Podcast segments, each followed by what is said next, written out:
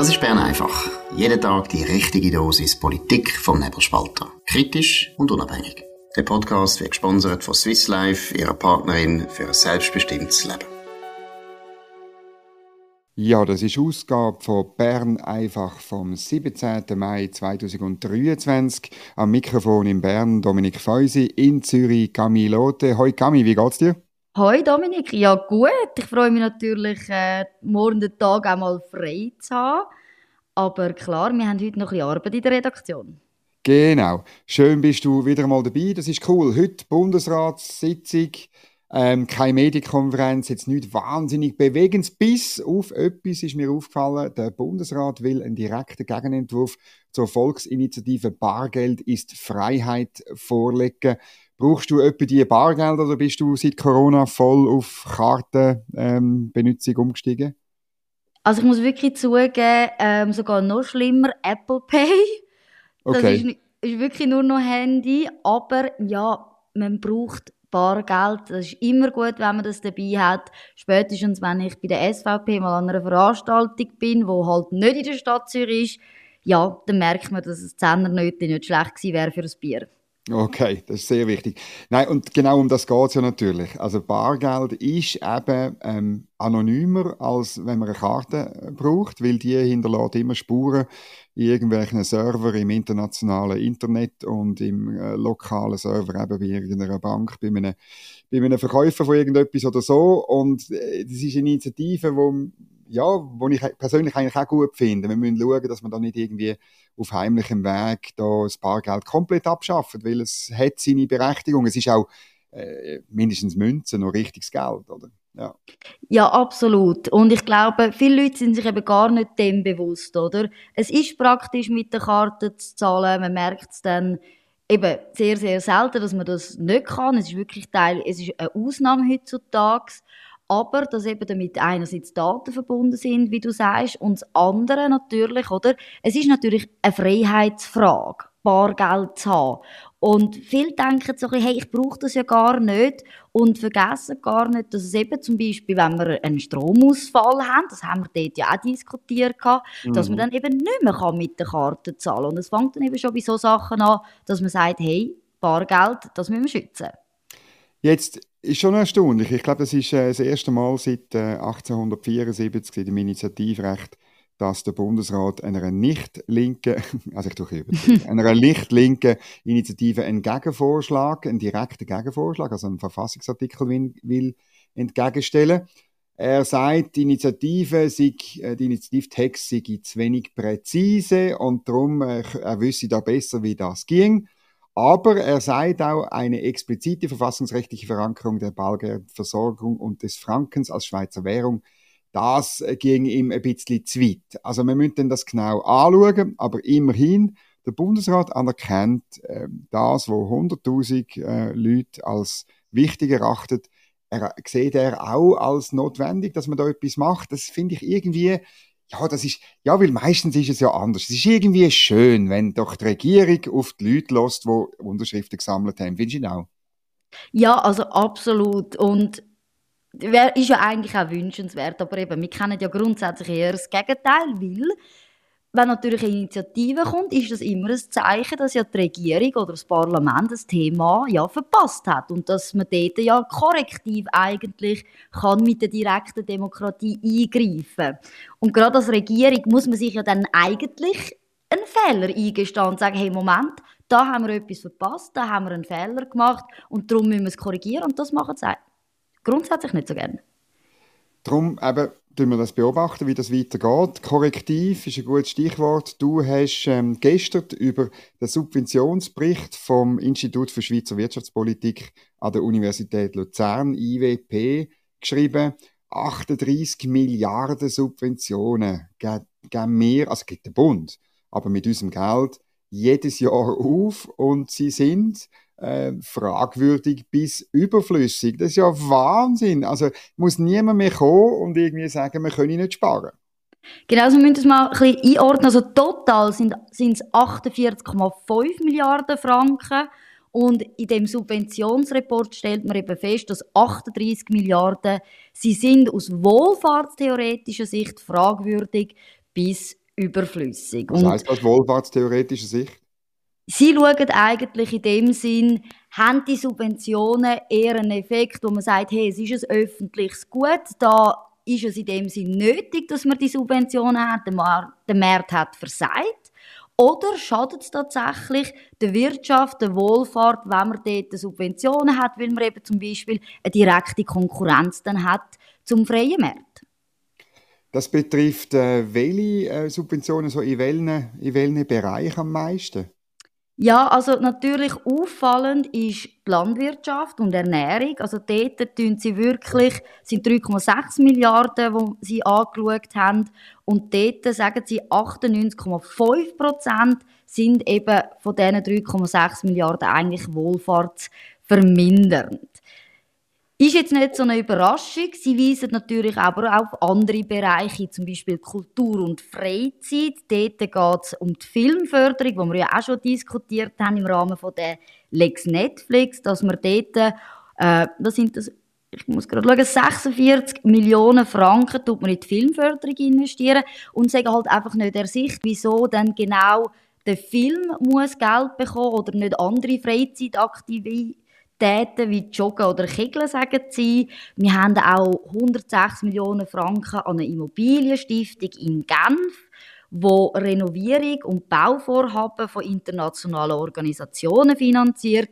Also es gibt ganz klar Sparpotenzial.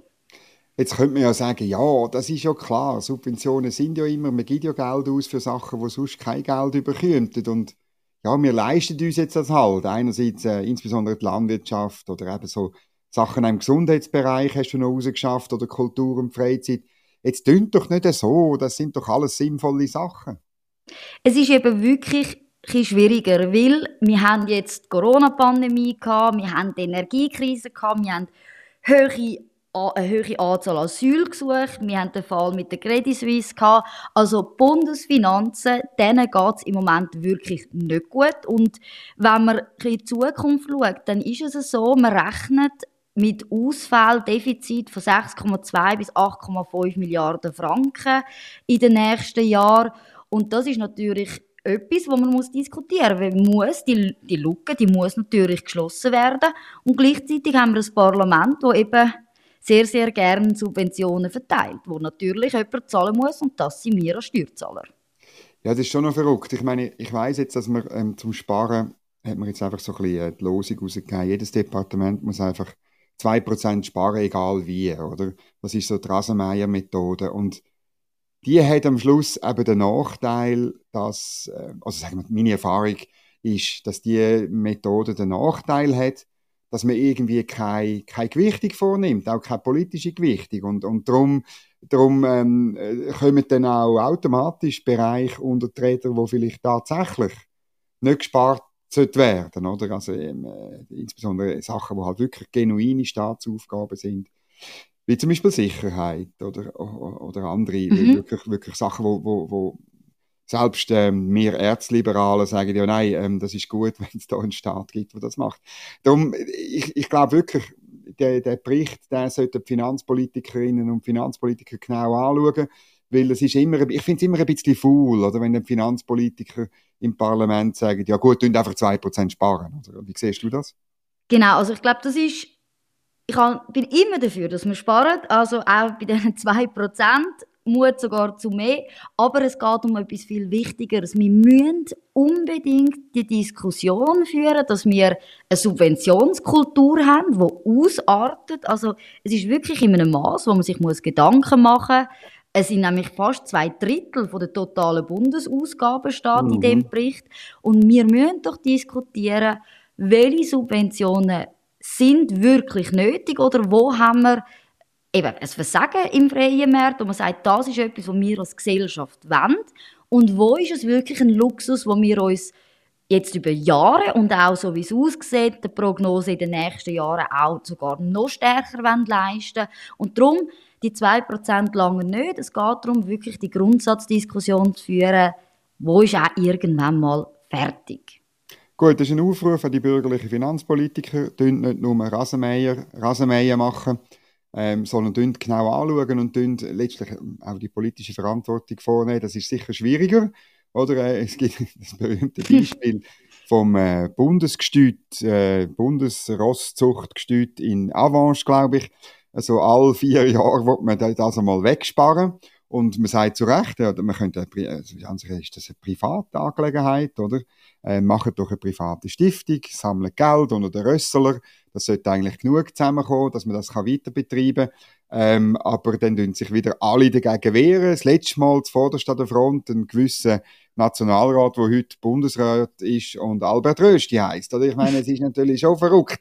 Und du findest dann, das ist ja das, das Grundproblem. Ich sage jetzt das auch als ehemaliger Lobbyist, weißt du, irgendwie, ähm, das ist doch, ich weiß nicht mehr genau, welcher Soziologe die Regeln gemacht hat, mhm. oder dass die, die spezifischen Interessen, wo eine bestimmte Gruppe ähm, kurz- und mittelfristig betreffen, kannst du viel einfacher organisieren und mobilisieren als die allgemeinen Interessen der Steuerzahlerinnen und Steuerzahler. Ähm, ja, und das ist halt im, im politischen Mekanofakt, oder? Und eben nicht vergessen, es ist natürlich Wahljahr und gerade all die, die kandidieren, machen eben gerade so gerne die Versprechungen, um das Geld zu verteilen, weil das kommt ja immer gut an. Man macht sich nämlich eher weniger beliebt, wenn man der Gruppe sagt, hey, euch wenn wir, wenn wir Budget kürzen. Darum, das wird sicher auch noch eine Rolle spielen, um zu schauen, wie eher möchte man eigentlich auf die Diskussion eingehen oder ist vielleicht das Wahljahr dann das grosse, der grosse Schwiegemoment, wo man äh, das unter den Teppich kehrt. Genau, unter den Teppich kehren und nachher auf der anderen Seite vom Teppich durchwinken. Das ist ein guter Übergang äh, zu einer Geschichte von der Katharina Fontana in der NZZ. Äh, ich bin ein bisschen äh, neidisch, weil ich habe auch schon gedacht, ich muss das einmal genau anschauen. Aber ähm, sie ist mir jetzt zuvor gekommen, aber ich tue gerne darauf verweisen, auch unten verlinken, wie immer, findet ihr alle Links von den Sachen, die wir besprechen, unten dran in den Show Notes. Äh, die Kanton, Kantone sind einstimmig für Verhandlungen mit der EU und sie hat Hintergründe eines erstaunlichen Entscheids aufgearbeitet. Und sie kann wunderbar zeigen, oder warum haben Kantone, die sonst eigentlich sehr kritisch sind, wie Schweiz oder Tessin, die zwei erwähnt sie, es gibt noch mehr, warum haben die der, der ähm, Stellungnahme von der Konferenz der Kantonsregierung zugestimmt? Ja, weil die Stellungnahme sehr offen formuliert ist, weil sie sagt, ja, wir können ja jetzt vielleicht verhandeln, es sei Zeit dafür und so. Ähm, es hätte noch einen Disput gegeben in der KDK, das ist die Abkürzung für Konferenz der Kantonsregierungen, ähm, wo jeder Kanton eine Person hat, ob man soll veröffentlichen oder nicht. Dort hat es äh, andere Stimmen gegeben. Man hat, glaube ich, ein bisschen auch noch die Kantone ein bisschen übertölpelt. An der Spitze ist der Markus Diet, Mitte aus dem Aargau. Er ist durchaus bekannt als äh, EU-Freund. Äh, man hat äh, schon Bilder gesehen von ihm, äh, wie er äh, EU-Anlässe äh, feiern und so weiter. Also es ist ein bisschen angewürgt und es ist äh, insbesondere die von der Romandie und von der Nordwestschweiz, wo ja behauptet, sie würden so wahnsinnig leiden unter dem Tatsache, dass wir kein Rahmenabkommen haben. Und andere Kantone sehen das tatsächlich anders und es ist tatsächlich so, also wenn denn das wirklich ernst wird, dann würde die Stellungnahme, die hat ein paar Hintertürchen eingebaut, dann kann man dann immer noch sagen, äh, dass man das nicht will, weil eben, ich meine, am Schluss geht es vor allem um die staatliche Beihilfe. Also das sind mhm. Kantonsspitäler, kantonale Gebäudeversicherungen, Kantons, Kanton, kantonale Banken. Ähm, äh, es gibt Kantone, die haben Informatikunternehmen und so weiter. Das ist alles sehr heikel, eigentlich verboten in der EU und im Binnenmarkt und so weiter. Ähm, ja, äh, du bist jetzt auch in der Zürcher Politik aktiv. Das sind alles Sachen, die wir Liberalen zwar ein bisschen komisch finden, oder? Man sollte die, der Staat sollte nicht Unternehmen haben, aber letztlich haben wir uns in der Schweiz auch daran gewöhnt und, und äh, ja, darum haben wir es halt, oder? Es ist trotzdem erstaunlich, ich meine, so viele Jahre haben wir die Diskussion über das Rahmenabkommen und es ist eindeutig, EU will und wird ihre Position nicht verändern. Es wird uns auch immer wieder mitteilt, äh, dass da optimistisch sind, dass es gute Entwicklungen gibt. Ja, Jetzt ja. haben wir aber gesehen, Livia Loy, du hast ja im Nebelspalter darüber geschrieben, sie ist gegangen und es ist auch publik geworden, dass eigentlich sich gar nichts an der Position zu der, von der EU geändert hat. Mhm. Und darum passt es jetzt aber auch gut, dass man eben einen Text verabschiedet bei den Kantonen, wo eben so allgemein und offen gehalten ist, dass man dem kann zustimmen Aber im Inneren, ganz ehrlich, wissen wir, das ist die Position der EU. Sie möchte sich nicht bewegen und das, was man jetzt macht, hat eigentlich nicht einen höheren Stellenwert. Man hat etwas gemacht. Jetzt kann man zwar sagen, es profitieren sicher die Politiker, die das Rahmenabkommen wollen, vielleicht auch der Bundesrat, der das Verhandlungsmandat möchte stärken, um zu sagen, ja, Kantone sind für die Verhandlungen, aber effektiv ist eigentlich nicht viel dran. Das ist genau so. Ich empfehle die Geschichte in der NZZ äh, zu lesen, dann relativiert sich, weil das ist wirklich in den letzten Tagen sind da die EU-Turbos, haben das wie eine Monstranz vor sich hergetragen. Ja, und haben so gesagt, selbst Kantone sind einstimmig jetzt dafür, mhm. oder? Und denen, denen paar, die kritisch sind, muss ich wirklich sagen, das nächste Mal bitte sagen, schaut, zu einem Schwurbeltext sage ich mir nicht ja, Dünnt den, Elefanten im Raum, und das ist auch bei den Kantonen, ist das die Streitbeilegung, der Nachvollzug von Gesetzen und eben die staatliche Beihilfe, ich habe es erwähnt, Dünnt das super ausformulieren und erst dann, wenn er wirklich alles auf den Tisch legt, dann sagen wir dann ja äh, oder möglicherweise auch nein. Und äh, weil, weil so einfach so ein bisschen allgemein, das bringt nichts. Jetzt müssen wir noch zu einem weiteren Thema. Das ist ein Aufreger, insbesondere in den sozialen Medien. Ähm, die Michelle Binswanger, eine bekannte, gute, hervorragende Journalistin bei Tamedia, äh, hat äh, sie hat ja ein Buch gemacht über die berühmte äh, Landamme 4, äh, ich glaube 2014, ist schon wahnsinnig mhm. lang her. Sie hat das äh, aufgeschafft aus einer anderen Perspektive. Äh, das Buch hat ein, ein, die Yolanda Spies-Hecklin probiert äh, zu verhindern, weil sie äh, überzeugt war, dass es eine Persönlichkeitsverletzung enthalten werde. Da gibt es, glaube ich, auch noch Prozesse, die am Laufen sind. Ehrlich gesagt, ich verfolge es nicht ganz so nah, aber es ist gleich noch verrückt. Jetzt hat ähm, Michelle Binswanger veröffentlicht, laufend alle paar Tage, Inhalt aus einem Gruppenchat, also aus einer Gruppendiskussion mhm. von Anhängerinnen von der Jolanda Spies-Hecklin, wo sie richtig teilweise eben sagen, ähm, Sie tun sich absprechen, wie das mit Michelle Binswanger, eine Journalistin, kann fertig machen Zitat, äh, so weit, dass sie können, dass sie also nicht mehr können in der Schweiz arbeiten, dass sie müssen auswandern. Das finde ich schon, das ist ein, äh, wirklich ein, ein, ein Chat, wo auch Leute sind, die an der Universität oder so arbeiten, aus, aus, wo Feministinnen sind und so, die da mitgemacht haben und wo eine andere Frau, eine Journalistin, schlichtweg wollen, fertig machen. Du hast dich auch für den, für den Podcast von Nebelspalterinnen mehr mit dem beschäftigt. Was läuft da genau? Ja, also es ist wirklich eigentlich es ist, es ist schockierend, oder? Also es geht darum, dass man den Gruppenchat, der hat Spies Heglin gemacht und dort sind eben ganz wichtige Leute drin, wo man eben sagt, ins Haus, Haus dieser politischen, feministischen Szene.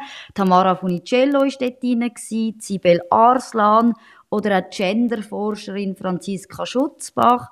Und wie sie in dem Chat in einer Kadenz, das muss ja unglaublich sein, wirklich Pläne schmiedet, wie man kann gegen Michelle Binswanger vorgehen und das total akzeptiert ist, dass man sich da orchestriert und wirklich als Gruppe auf den sozialen Medien versucht, einen Shitstorm anzubringen, versucht, das, äh, die Recherche zu verhindern, versucht eben Michelle Binswanger zu diskreditieren, dass sie keine Karriere mehr als Journalistin kann führen und es ist erschreckend, weil es sind Leute, die in der Schweiz doch eine höhere Anzahl Follower haben, die offensichtlich gut vernetzt sind, wo sich aber auch öffentlich, und das ist ja auch speziell daran, immer gegen Hass im Netz aussprechen, genau. aber selber sich zu so einem Chat zusammenrotten und dann auf Frau Binswanger losgehen. Das ist einfach das Verrückte. Also die sozialen Medien, muss ich schon sagen, ich bin ja schon lange auf, auf Twitter und so.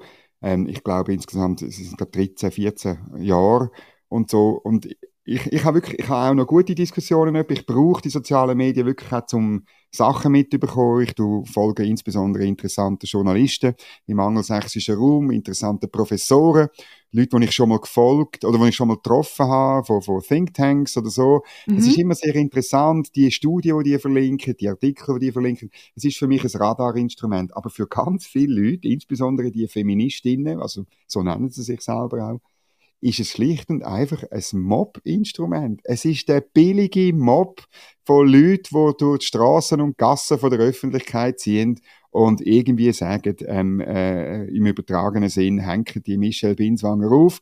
Natürlich, weil das eine Frau ist und weil die sich erlaubt, eine Feministin, sie nennt sich selber auch Feministin, sie erlaubt sich, eine andere Feministin zu hinterfragen und die Story, wo sie erzählt und die Story, wo sie aus dem macht und das Geschäftsmodell, wo sie aus der, der Landamme 4 und was dort äh, passiert oder nicht passiert ist, rauszuholen. Das ist, das ist einfach der, der Mob-Aspekt, ähm, das finde ich wahnsinnig.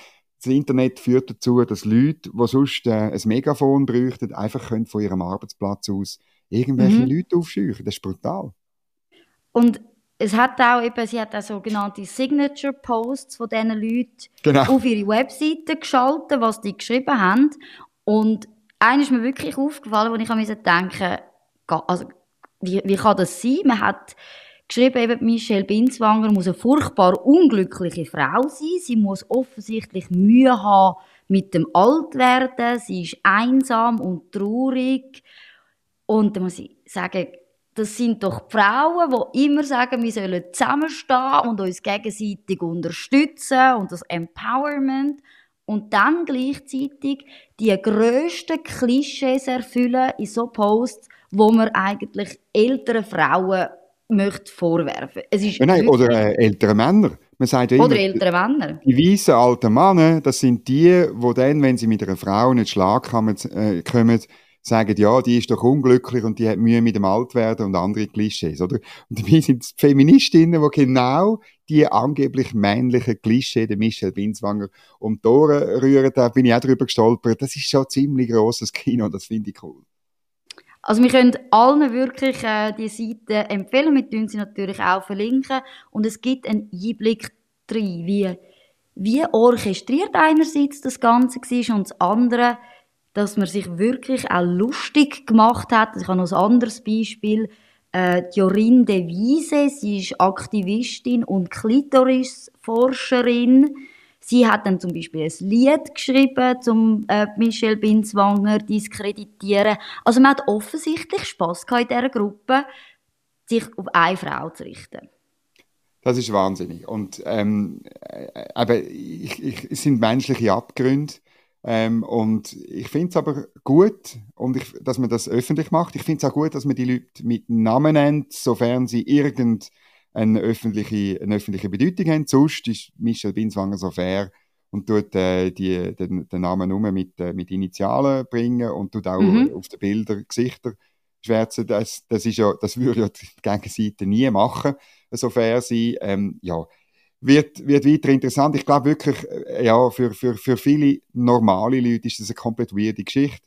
Aber es zeigt eben Abgründe. Und ich, ich habe wirklich beim Lesen gedacht, ich bin einfach froh, dass der Verein von der Jolanda Spies-Hecklin, dass der keine Subventionen mehr bekommt. Ähm, also das ist sogar mhm. ähm, Alain Berset äh, zu bunt worden. Er hat dann äh, durchgegriffen. Also ähm, offiziell ist es nicht er persönlich gewesen, aber ich bin überzeugt, dass er da ein Wort mitgeredet hat, dass das nicht mehr geht. Es geht nicht, dass eine Frau und ihre Verein Geld bekommen, wenn sie selber, äh, äh, Verein bekommen für, für Verhinderung von Hass im Netz, wenn sie selber übelste Kampagnen machen. Und es, was jetzt einfach noch fehlt, ist äh, Jolanda Spies-Hecklin, die sagt, jawohl, ich habe einen Fehler gemacht. Das wäre die höchste menschliche Champions League, äh, wo sie dann würde erreichen. Wir werden es sehen. Es ist zu befürchten nicht.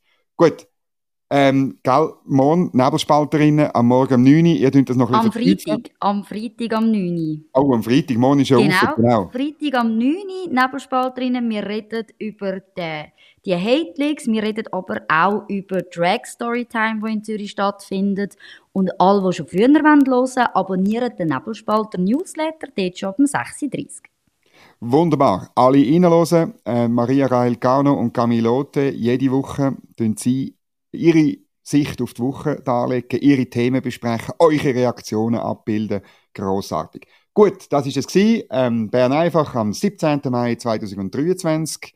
Ähm, eine kleine Housekeeping-Sache noch. Am Freitag gibt es einen Kreis Bern einfach und gestern ist mir ein Fehler passiert. Die ersten 22 Minuten ist äh, die Folge vom Mantic online gewesen. Im Tempo habe ich die falsche Folge verwünscht. Tut mir wahnsinnig leid. Vor allem die, die uns hören über Spotify oder Apple, die haben dann ein Problem gehabt, weil natürlich das Handy die Folge abgeladen hat und dann hat man es wie müssen nochmal abladen. Also das hat man müssen merken. Und ähm, ja, die, die es halt schon tun haben, ist das ein bisschen spät gewesen. Tut mir wahnsinnig leid. Äh, ich probiere mich noch ein bisschen besser zu konzentrieren und hoffe, ihr könnt trotzdem weiterhin zuhören, wenn es wieder heißt, Bern einfach die wichtigsten Sachen und es muss sich niemand schämen, nicht links zu sein, weil wir die Mehrheit sind im Land. Merci fürs Zuhören und eine gute Zeit.